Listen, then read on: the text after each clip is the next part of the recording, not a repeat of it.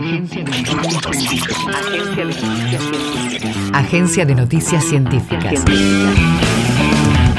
Información en tiempo real de la producción en ciencia y tecnología de la Universidad Nacional de Quilmes y las instituciones educativas y científicas del país.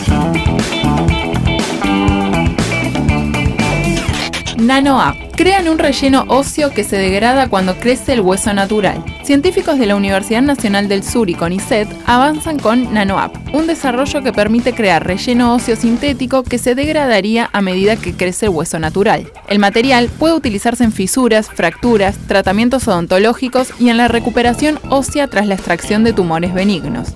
El desarrollo continúa en una etapa de ensayos, pero espera su patente. Malaria. La primera vacuna para combatirla reduce drásticamente la mortalidad infantil.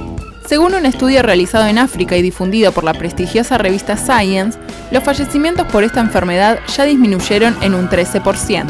La vacuna llamada Mosquirix también mostró una reducción del 22% en la malaria grave en niños lo suficientemente pequeños como para recibir una serie de tres inyecciones. Los estudios se realizaron en las zonas de Ghana, Kenia y Malawi y los resultados fueron revelados por la OMS.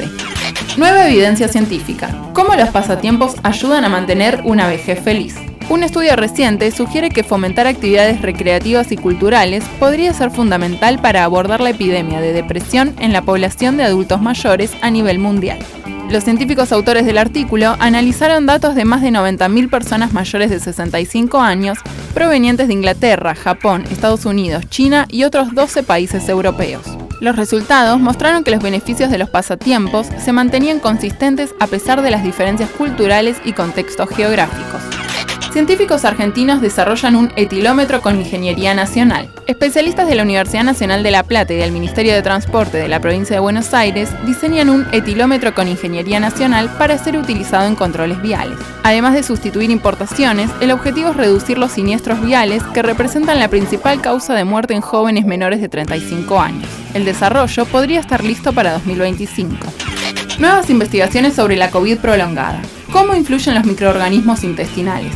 Un estudio relaciona el exceso de hongos intestinales con la inflamación que se provoca en casos graves de COVID-19. Según se plantea, la clave está en la microbiota, el conjunto de hongos que se encuentran en el organismo.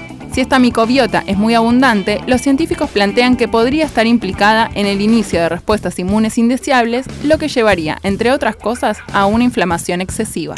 Visítanos en agencia.unq.edu.ar.